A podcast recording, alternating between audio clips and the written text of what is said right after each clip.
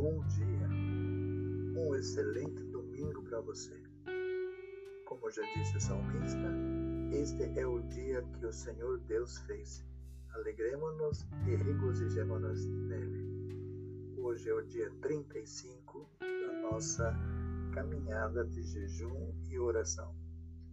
Aproveite esse dia para orar por sua família.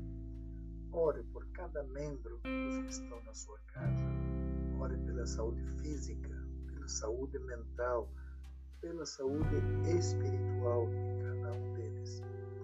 Leia Efésios 3,16, 1 Pedro 2,21 e 1 Coríntios 10, 11.